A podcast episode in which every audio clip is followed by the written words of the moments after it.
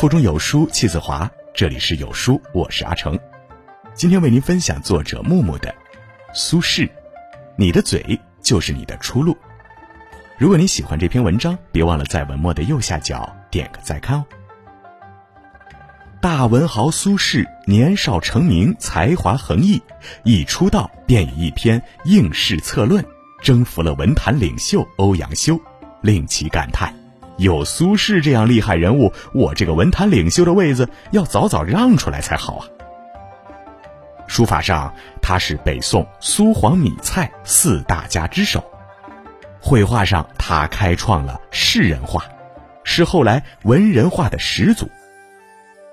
总之，苏轼以其过人的才华，不仅征服了朝中的众位大臣，甚至连宋仁宗、宋英宗、宋神宗、大宋三朝皇帝。都成了他的粉丝。按说，以苏轼这种条件，他的仕途应该十分顺畅，但他偏偏将自己的仕途走成了黄州、惠州、儋州。为什么会这样呢？用苏轼自己的话说，都是因为管不住这张嘴呀。不注意说话方式，再强的能力也是枉然。北宋的江山是赵匡胤从人家孤儿寡母手中抢来的。皇位来路不正，就注定了大宋各代皇帝都有点心虚，生怕别人借此起兵造反，因此他们对舆论的控制相当严格。用陆游祖父陆佃的话来说，已经达到了以善求仕为精神，以能结于人为风采的程度。据说宋太祖甚至悄悄地告诉礼部尚书陶谷，做官的秘诀就是依葫芦画瓢，意思是少说话，多听指令做事儿。在这样的风气下，苏洵一再告诫儿子要谨言慎行，甚至用车中不起眼的“轼”来作为儿子的名，以示警戒。然而对苏轼来说，这并没有什么用。苏轼坚信，对朝廷大事有不同的意见，一定要直接指出来。一零六七年，宋神宗继位，他对官员冗余、久受外敌欺辱和财政不堪重负的现状不满已久。一上台便启用王安石，锐意通过变法富国强兵。苏轼是坚定的反对派，他直接上书皇帝反对新法就罢了，还在朝堂上、生活中抓住一切机会讥讽皇帝亲自请来的王安石及其力主推行的新法。为了给推行新法统一舆论，王安石编了本自说，重新解释汉字结构的意思。一次，王安石问苏轼：“斑鸠的鸠怎么解释？”苏轼讥讽道：“一公一母两个狮鸠，加上他们的七个孩子，就是九只鸟，因此鸠就是九只鸟。”苏轼名气大，粉丝多，舆论影响不容小觑。其不顾场合的讥讽朝政，给变法带来了巨大阻力，令王安石等人十分恼火。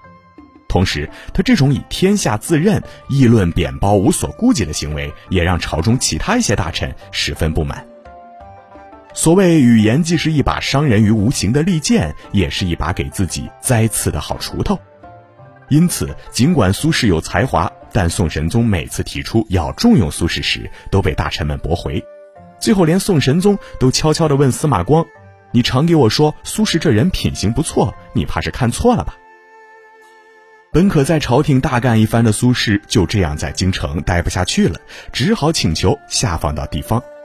后来，苏轼还因为议论褒贬无所顾忌而坐牢一百零三天，史称乌台诗案。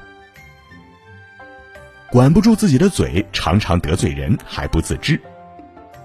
乌台诗案后，苏辙实在是不放心哥哥的这张嘴，于是每次写信都要叮嘱哥哥少说话，少说话，少说话。苏轼也吓怕了，写信给朋友说，再也不敢乱说话。但是你以为苏轼真的改了？没有。苏轼说：“我知道这是不对的，但我没说要改呀。”其行不改，其祸必至。一零八六年，司马光去世，大臣们陪宋哲宗祭拜天地神灵祖先后，来到司马光府邸吊唁。负责司马光丧事的程颐不许吊唁，理由是《论语》说过：“子曰：是日哭则不歌，让大家明天再来。”有人反对，孔子说过哭过就不能歌，又没说过歌后不许哭。程颐可能也发现了自己的错误，有点恼羞成怒。在这种场合下，最需要的是缓和气氛，给程颐台阶下。此时被高太后从地方调回中央没多久的苏轼，又没管住自己的嘴，挖苦程颐说：“你说的礼法是京城臭水沟里爬出来的假叔孙通制定的礼仪。”话一出口，苏轼自己痛快了，一帮大臣们也乐呵解气了，在大门口哄堂大笑起来。语言切勿刺入骨髓，戏谑切勿众人心病。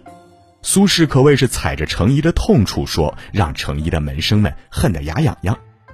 不久，以程颐为首的洛党对苏轼发起了猛烈攻击，洛蜀党争开始。于是，苏轼再次被迫远离京城。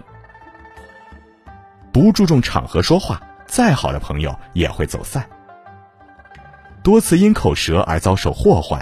连苏轼自己的学生都看不下去了，劝他说：“老师，请您一定要谨言慎行啊！同时，请您记得，祸患不仅出自口舌，也出自文章啊。”但苏轼说：“我心里有不满的，如果不说出来，就像吃饭吃到苍蝇一样恶心。”《论语》说：“四不及舌”，意思是说话一定要慎重，否则真的难以收回。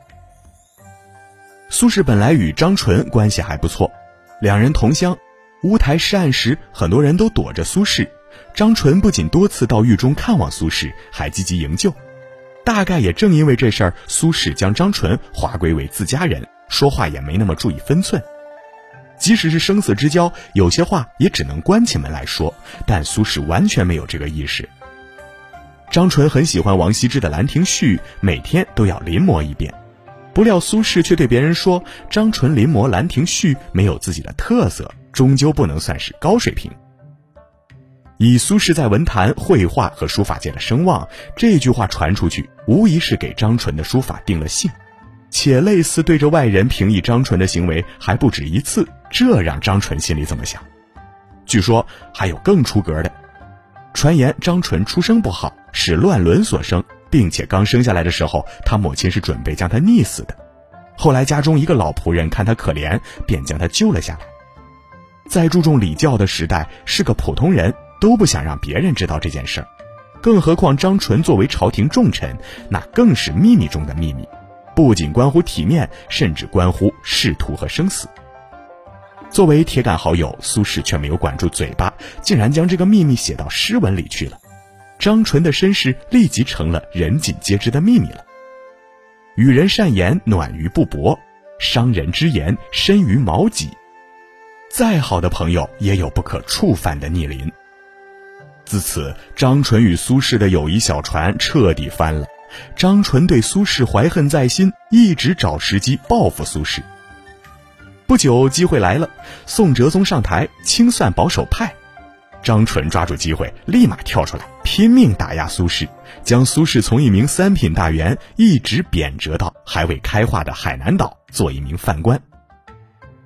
回顾一生，苏轼无奈地说：“心似一灰之木，身如不济之舟。问汝平生功业，黄州、惠州、儋州。”反观弟弟苏辙，一生谨言慎行，虽然官比苏轼高，但受到的攻击远少于苏轼。与苏轼同朝为官的吕大房持重寡言，时人谓之“铁蛤蟆”，其官运也一直不错。古人云：“一言之辩，重于九鼎之宝；三寸之舌，强于百万之师。”好好把握语言，才能更好的把握自己的人生，才有可能在更好的位置上，更好的实现自己的人生价值。不过，如果不是这么耿直，不是见不善斥之如恐不尽，苏轼也就不是那个充满烟火气息的苏轼了。好了，今天的分享就是这样了。在这个碎片化的时代，你有多久没读完一本书了？长按扫描文末二维码，在有书的公众号菜单免费领取五十二本好书，每天有主播读给你听哦。感谢您今天的聆听，愿你的每一天都过得充实有意义。记得在文末的右下角点个再看哦，让有书君知道你们在听。我是阿成，我在山东烟台向您问好。